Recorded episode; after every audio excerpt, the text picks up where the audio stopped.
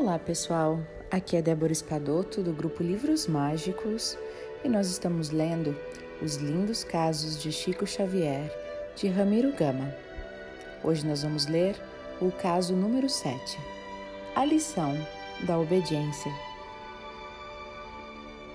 De novo reunido a família, Chico Xavier, fosse porque tivesse retornado à tranquilidade ou porque houvesse ingressado na escola, não mais viu o espírito da mãezinha desencarnada.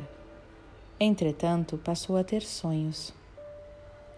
À noite, no repouso, agitado, levantava-se do leito, conversava com interlocutores invisíveis e muitas vezes despertava pela manhã, trazendo notícias de parentes mortos, contando peripécias ou narrando sucesso que ninguém podia compreender.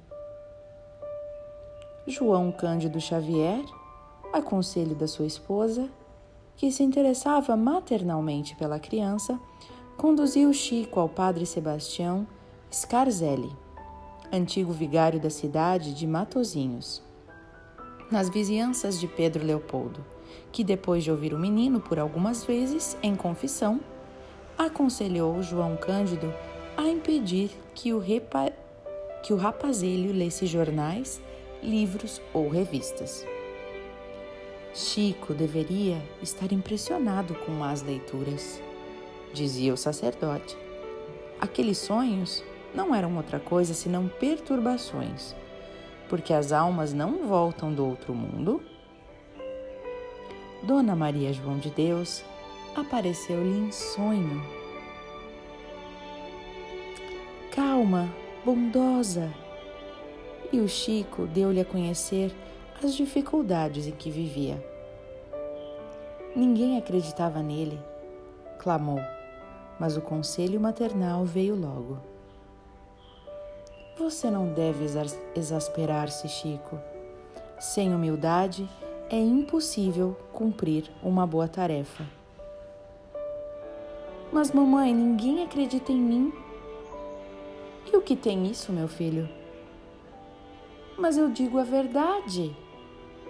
A verdade, meu filho, é Deus e Deus sabe o que faz, disse a generosa entidade.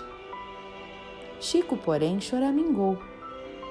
Eu não sei se a senhora sabe, papai e o padre estão contra mim. Dizem que estou perturbando. Dona Maria o abraçou e disse: Modifique seus pensamentos, Chico. Você ainda é uma criança e uma criança indisciplinada cresce com a desconfiança e com a antipatia dos outros. Não fale a respeito para com seu pai e com o padre. Eles são mais velhos e nos desejam todo o bem. Aprenda a calar-se. Quando você lembrar alguma lição ou alguma experiência recebidas em sonho, fique em silêncio. Se for permitido por Jesus, então mais tarde virá o tempo em que você poderá falar.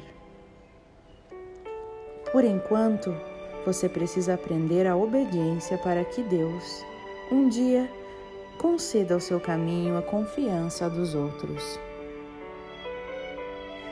E dessa noite em diante, Chico calou-se e Dona Maria João de Deus passou algum tempo sem se fazer visível.